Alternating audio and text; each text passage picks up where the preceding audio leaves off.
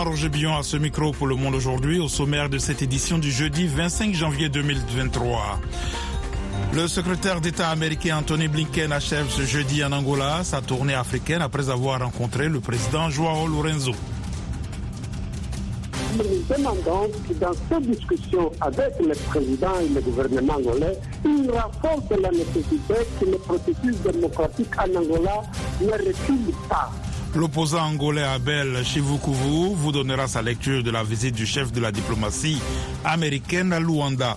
Au Nigeria, deux attaques dans l'état du plateau font au moins 50 morts. Au Burkina Faso, enlèvement d'un célèbre avocat, Guy Hervé Kam, leader d'une organisation de la société civile. Guerre en Ukraine, le Conseil de sécurité se réunit d'urgence après le crash d'un avion militaire russe. Et en sport, ne manquez pas notre journal de la Cannes. Dans un instant, pause de deux jours avant le huitième de finale samedi. «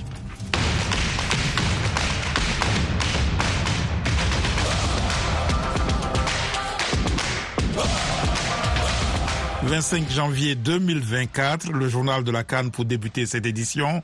On connaît désormais tous les 16 pays qualifiés pour le huitième de finale et les oppositions de cette phase. Direction Abidjan pour retrouver nos envoyés spéciaux Bagassi Koura et Yakuba Oudraogo.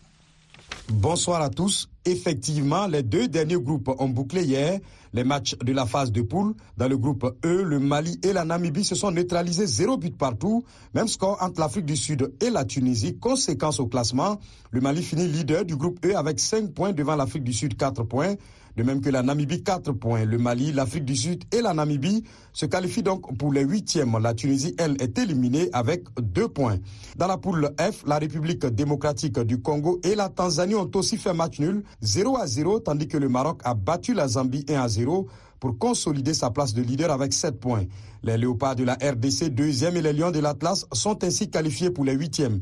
Le compte-rendu de la rencontre Maroc-Zambie qui a aussi qualifié la Côte d'Ivoire par ricochet avec notre envoyé spécial à San Pedro, Amin Birouk. Les supporters ivoiriens, toutes confessions confondues, peuvent dire merci au Maroc. En effet, la victoire ce mercredi des Lions de l'Atlas devant la Zambie sur le score d'un but à zéro a permis aux éléphants de décrocher la dernière place qualificative pour les huitièmes de finale de la Cannes. Un résultat qui permet également aux Marocains de finir en tête de leur groupe avec 7 points sur 9 possibles. Pourtant, la journée n'avait pas bien commencé pour les coéquipiers de Romain Saïs, surpris par la sentence de la commission de discipline de la CAF concernant le sélectionneur Walid Regragui. Ce dernier suspendu pour 4 matchs, dont 2 avec sursis, après l'altercation qu'il avait eue avec le capitaine de la RDC, Chancel Mbemba, dimanche dernier. Résolus à offrir une victoire à leur mentor, les Lions de l'Atlas ont pris le match par le bon bout, poussant les Ambiens dans leur dernier retranchement. Leurs efforts étaient couronnés de succès à la 37e minute par le capitaine d'un soir, Hakim Ziyech. Au coup de sifflet final, l'euphorie des fans de la Côte d'Ivoire se confondait avec la joie mesurée des Marocains qui donnent rendez-vous au Bafana Bafana d'Afrique du Sud mardi prochain dans un match couperé comptant pour les huitièmes de finale. Depuis San Pedro, Amin Birouk pour la VO Afrique. Merci Amine. Justement, vous l'avez dit, cette victoire marocaine profite du même coup à la Côte d'Ivoire qui arrache son ticket en tant que dernier meilleur troisième. Les Ivoiriens ont laissé exploser leur joie dans les rues d'Abidjan au coup de sifflet final de Maroc-Zambie. Certains se sont exprimés au micro d'Alain Amonchi. Après ce match, tout ce que je peux dire, c'est merci. Merci au, à ce grand pays le Maroc d'avoir permis à ce que nous soyons qualifiés. N'avait même pas d'espoir.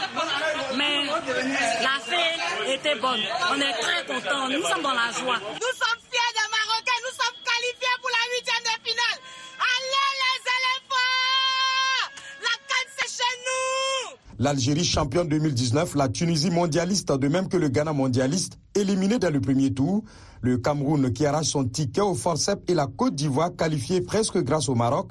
Cette phase de poule a offert tant de sensations Analyse d'un premier acte palpitant de cette CAN 2023 avec Bonas Fossio, journaliste camerounais. C'est fou ce qu'on a pu vivre et moi en tant que Camerounais, euh, je, je, vous parle pour l'expérience que je vis, c'est quelque chose d'inédit. Et donc ça montre aussi que la Coupe d'Afrique des Nations est le plus gros événement, toutes catégories confondues sur le continent. Ce n'est plus comme à l'époque où on avait des évidences. On savait que dans le dernier carré, on aura toujours les mêmes. Donc maintenant, on a une canne à 24 équipes, ce qui fait qu'en plus des majors, euh, comme l'Égypte, comme le Cameroun, comme le Ghana, comme le Nigeria, la Côte d'Ivoire ou encore la Tunisie, le Maroc. On a aussi d'autres pays qui peuvent arriver, la Guinée équatoriale qui fait une performance incroyable. Et donc ça signifie que non seulement tous les pays se préparent maintenant pour cette CAN 24 comme pour aller à, la plus grande guerre de, tous les deux ans, mais aussi le symbole de ce que le football africain, à mon avis, est en train d'évoluer. Euh, le niveau s'élève euh, dans tous les pays à travers le continent africain. Bonas Fotio, journaliste camerounais.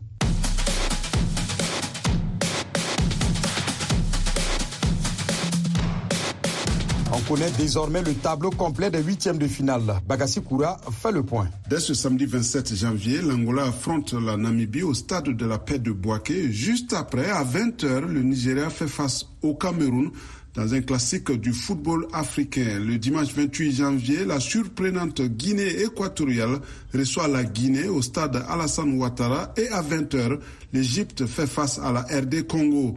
Lundi, pour le premier huitième de finale de son histoire à la Cannes, la Mauritanie défie le Cap Vert à 17h avant le gros choc ouest-africain attendu à 20h entre le champion en titre, le Sénégal, et la ressuscitée Côte d'Ivoire. Les derniers matchs des huitièmes de finale ont lieu mardi. Le Mali fait face au Burkina Faso à 17h et le Maroc boucle ses huitièmes de finale contre l'Afrique du Sud. Yakuba Ouidraogo, Bagassi Abidjan, Afrique.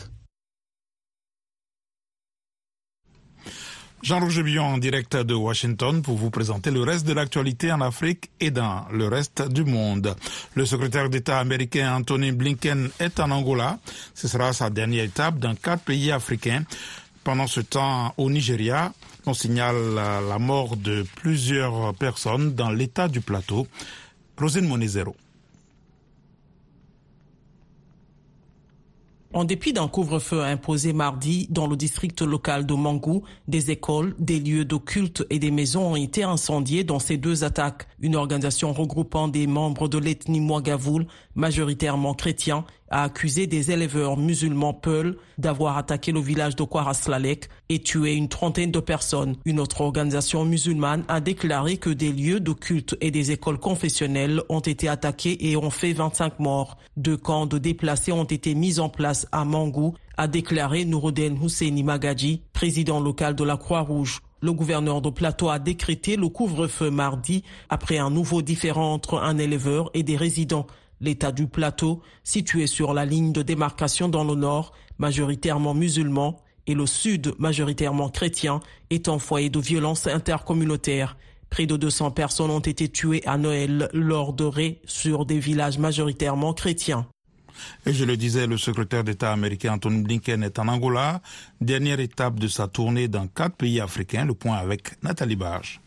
Le secrétaire d'État américain Anthony Blinken a été reçu ce matin par le président Joao Lorenzo qui a rencontré Joe Biden à la Maison Blanche il y a deux mois à peine. Les deux pays se sont rapprochés ces dernières années. Les États-Unis ont investi un grand projet d'infrastructure reliant la République démocratique du Congo et la Zambie via le port de Lobito en Angola. Le récent retrait de l'Angola de l'OPEP sur fond de désaccords sur les quotas de production pétrolière a été évoqué, tout comme les efforts de l'Angola pour mettre fin au conflit dans l'est de la République démocratique du Congo. Avant l'Angola, Anthony Blinken s'est rendu au Cap Vert, en Côte d'Ivoire et au Nigeria. Sa visite en Afrique intervient dans le sillage de celle du ministre chinois des Affaires étrangères, Wang Yi. Washington considère Pékin comme son principal rival stratégique et se présente comme un meilleur partenaire pour l'Afrique que la Chine, qui finance de grands projets à coups de prêt. Pendant sa visite en Angola, Anthony Blinken a estimé que le moment est venu d'accentuer les efforts pour faire avancer la paix dans l'est de la RDC. Il a notamment appelé à accentuer les efforts engagés par l'Angola et le Kenya pour travailler à une paix durable après un entretien avec le président angolais, présenté comme euh, médiateur essentiel, de la confiance de toutes les parties. Par ailleurs, le chef de la diplomatie américaine a estimé que les accusations de génocide des Palestiniens portées par l'Afrique du Sud contre Israël devant la Cour internationale de justice n'empêchent pas les États-Unis qui les juge infondés de continuer à travailler avec l'Afrique du Sud. La CIJ doit rendre demain vendredi sa décision sur des mesures urgentes réclamées par l'Afrique du Sud.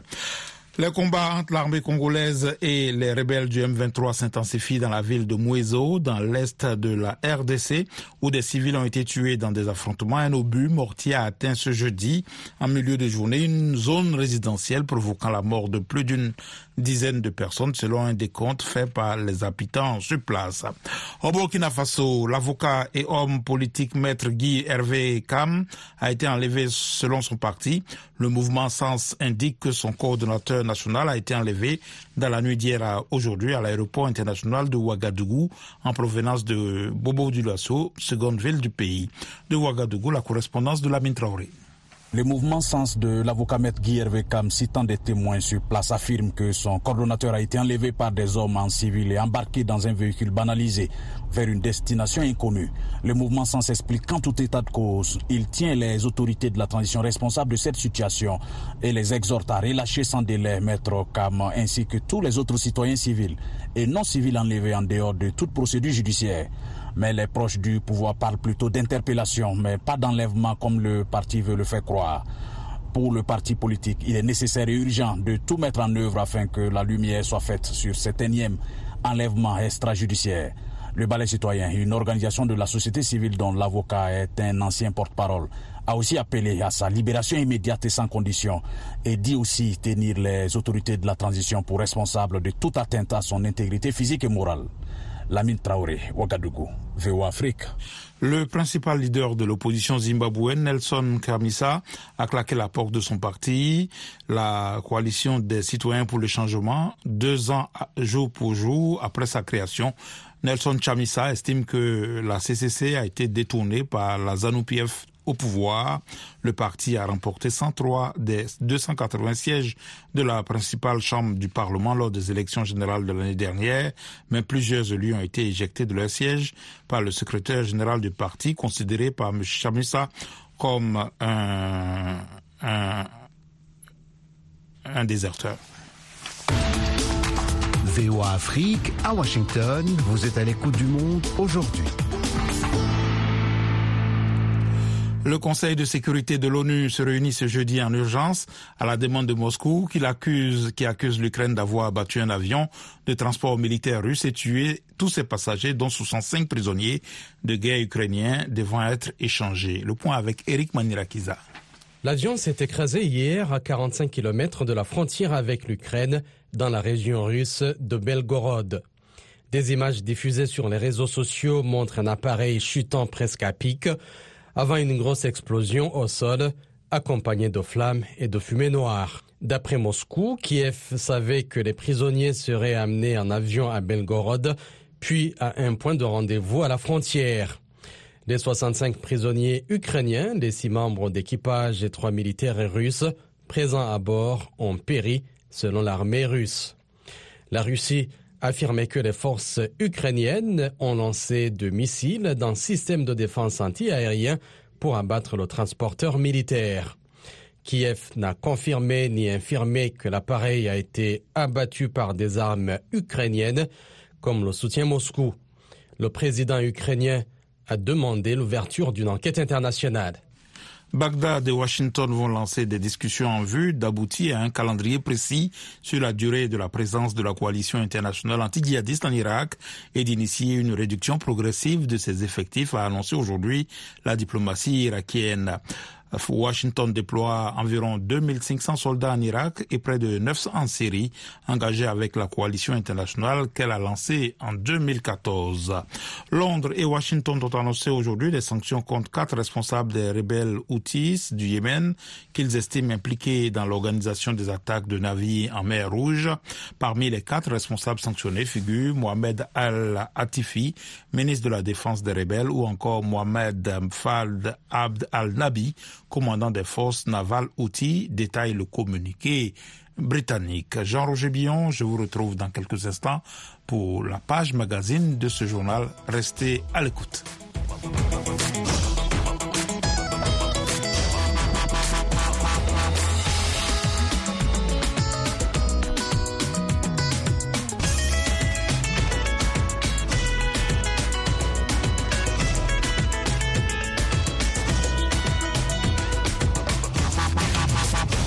Le Monde aujourd'hui, VOA Afrique.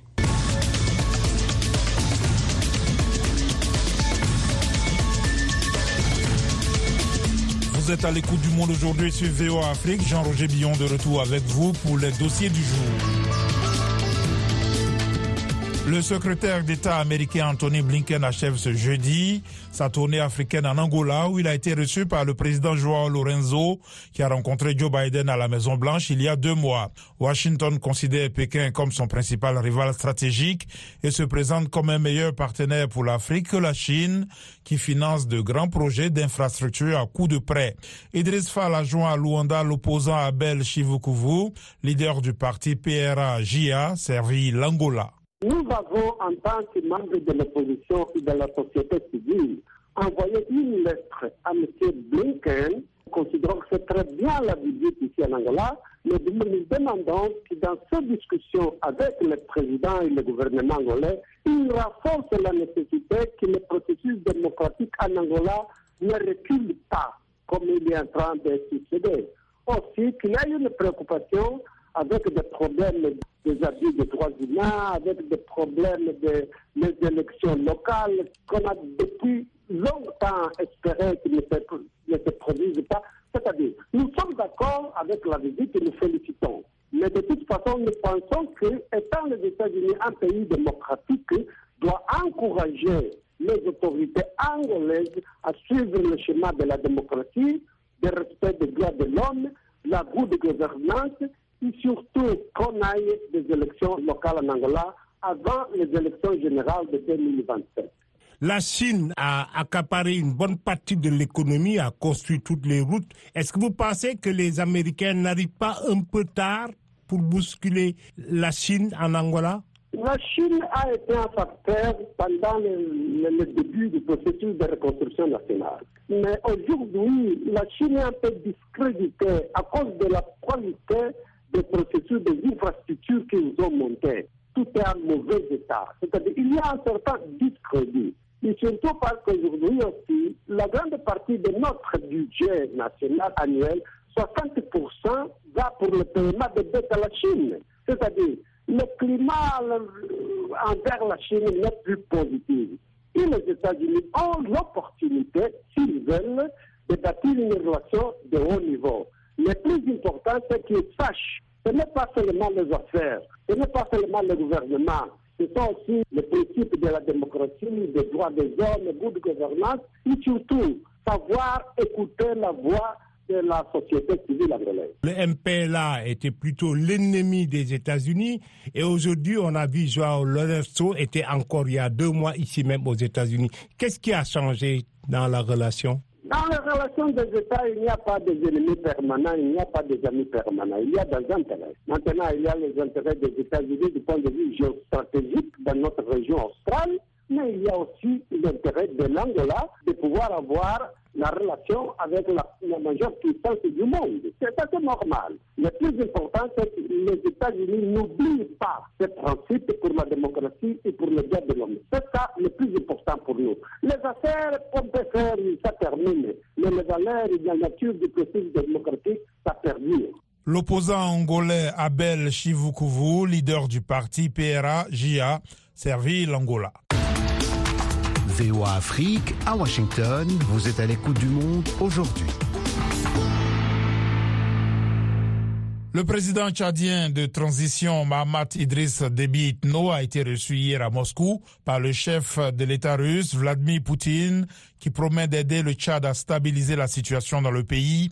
Le général Déby dit être venu en tant que pays ami, un pays frère, un pays souverain qui veut renforcer ses relations avec un pays ami. Que pensent les Tchadiens de cette visite de Mahamat Idriss Déby en Russie? Écoutons leur réponse au micro de notre correspondant André Kodmajinga. Cette visite est beaucoup plus euh, d'intérêt stratégique parce que avec euh, les élections futures euh, qui se pointent, Mamad Kaka, déjà désigné comme candidat du MPS, est à la recherche des alliés. Et comme la communauté internationale l'interdit déjà de se présenter, il est parti en Russie tout en sachant que la Russie est à couteau tiré avec l'OTAN. Il cherche des alliés parce que quand la communauté internationale vouloir imposer des embargos, à ce moment, la Russie va répondre favorablement pour soutenir euh, Mamad Kaka. Et d'autres intérêts stratégiques est le fait que la population tchadienne qui déjà considère euh, la France comme la source de ses problèmes, cherche maintenant à tisser des relations avec la Russie pour chercher à chasser la France du Tchad. Et la, la Russie profite de cette faiblesse ou de ces intentions du peuple tchadien pour euh, se positionner, notamment avec l'augmentation du quota des étudiants tchadiens en Russie.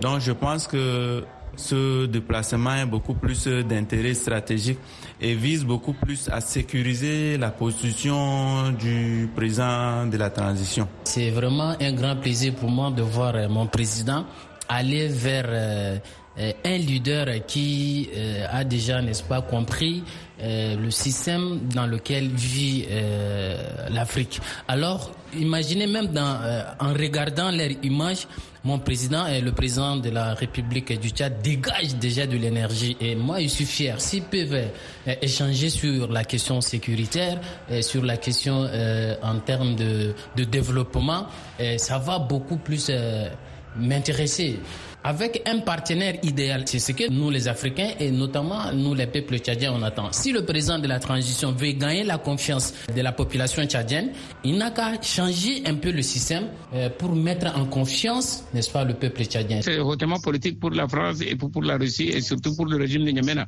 Il y a le côté sécuritaire. La Russie est en Centrafrique, en Libye, au Niger et au Soudan, le Tchad est entouré et il y a des rébellions à, l'extrême nord et des rébellions naissantes au sud avec la Centrafrique. Faustin Théogra qui craint sa déstabilisation à partir du Tchad. Mamad Idriss Déby prend le devant pour montrer patte blanche à Poutine pour qu'il ne puisse pas l'unir. Notre correspondant André Kodmajinga.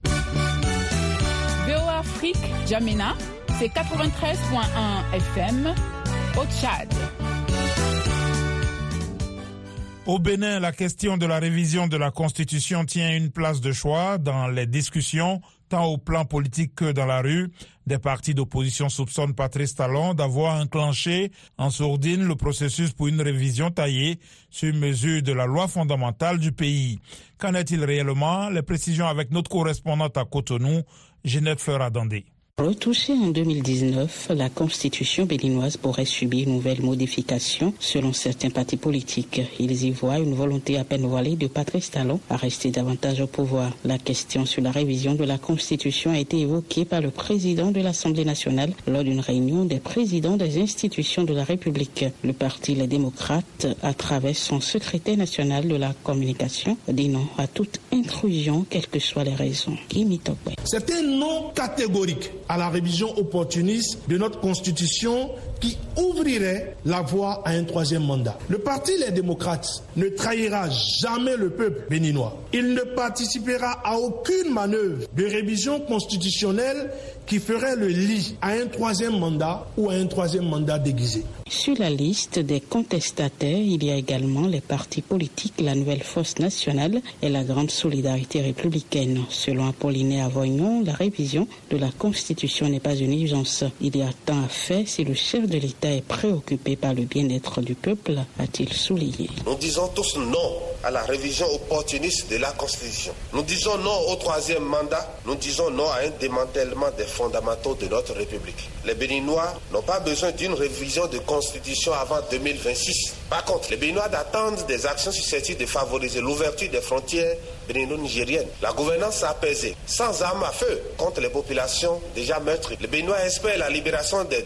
prisonniers politiques et l'arrêt des poursuites politiques et le retour des exilés. Mais pour l'acteur politique Bertin Corvi, la constitution béninoise comporte des injustices qu'il est nécessaire de corriger. Pour lui, le retoilettage devient une nécessité. Il explique. J'ai toujours estimé que c'est injuste, ce n'est pas démocratique que de jeter à la poubelle tout béninois qui a 70 ans révolu. C'est pas normal, ça c'est pas une démocratie ça. Sur la question, l'ancien président de la Cour constitutionnelle Théodore Houlot appelle à faire preuve de discernement et à mettre en avant l'intérêt supérieur de la nation.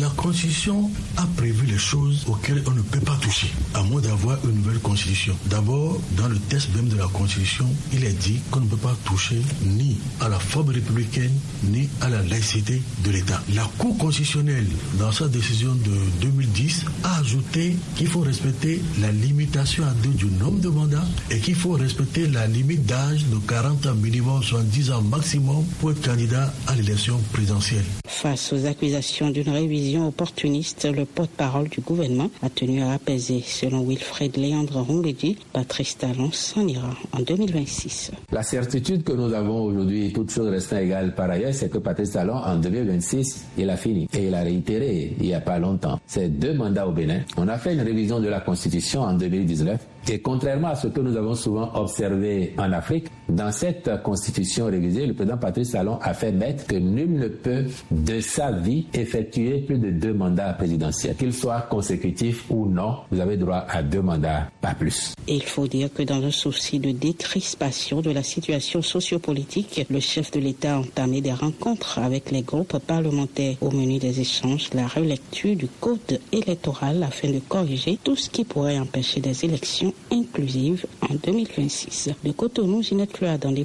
au Afrique.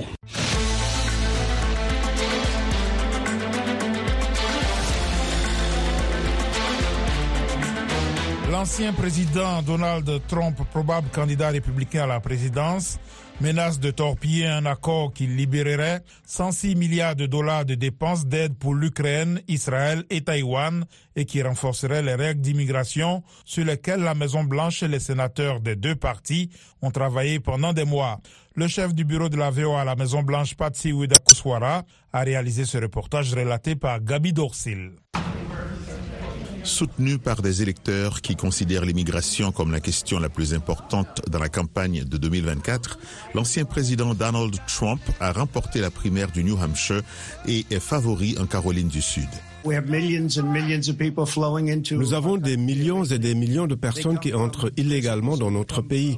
Ils viennent de prisons et d'institutions psychiatriques. Ces deux premières victoires dans l'Iowa et le New Hampshire devraient inciter Donald Trump à faire pression sur les législateurs républicains pour qu'ils évitent tout compromis sur l'immigration. La semaine dernière, il a déclaré sur les réseaux sociaux que les républicains ne doivent pas accepter un accord sur les frontières s'ils n'obtiennent pas tout ce qui est nécessaire pour mettre fin à ce qu'il appelle une évasion de plusieurs millions de personnes. La Maison-Blanche et les sénateurs des deux partis ont travaillé pendant des mois pour trouver un accord qui fournirait 106 milliards de dollars d'aide à la sécurité pour l'Ukraine, Israël et Taïwan. Les républicains insistent pour y inclure des fonds pour sécuriser la frontière sud et renforcer les règles d'immigration. La semaine dernière, le président Joe Biden a émis le vœu que cet accord soit adopté au moins par le Sénat. La question qui se pose maintenant est celle du président de la Chambre de représentants et des républicains de la Chambre. Sont-ils prêts à agir, eux aussi? Les militants pro-immigration sont pessimistes. Lia Parada, responsable de la défense des droits de l'homme au sein du groupe The Immigration Hub, jointe via Skype. Uh, Les républicains du Congrès ne sont pas prêts à mettre sur la table des politiques de bonne foi qui mettent en place un traitement humain et ordonné à la frontière et qui conservent l'asile. Au lieu de cela, nous voyons les républicains d'extrême droite dominer le débat, y compris l'ancien président Trump. La question de la frontière enflamme la base républicaine et l'adoption d'un projet de loi que les démocrates pourraient considérer comme une victoire pourrait nuire à la communication des républicains en cette année électorale. Norman Ornstein, membre émérite de l'American Enterprise Institute, joint via Skype. Ils ne veulent rien faire qui puisse profiter à Joe Biden et retirer cette question de la frontière des thèmes de campagne en 2024. Alors que les guerres à Gaza et en Ukraine continuent de faire rage, la politique étrangère est devenue une préoccupation majeure des Américains cette année. Selon un sondage AP Knock Center, 60% des Américains estiment que la politique étrangère devrait être une priorité pour 2024 contre 41% l'année dernière. 35% des personnes interrogées citent l'immigration comme leur principale préoccupation, soit une augmentation de 27%. Le monde aujourd'hui, c'est la fin de cette édition. Merci de l'avoir suivi. Jean-Roger Billon à ce micro, à la mise en onde, Georges Léonard Sagno. Un grand merci à la rédaction et à toute l'équipe de production. Rendez-vous sur notre site internet voafrique.com et nos pages Facebook YouTube, la plateforme X et Instagram pour un suivi de l'actualité 24 heures sur 24. Je vous souhaite une excellente soirée à l'écoute de nos programmes.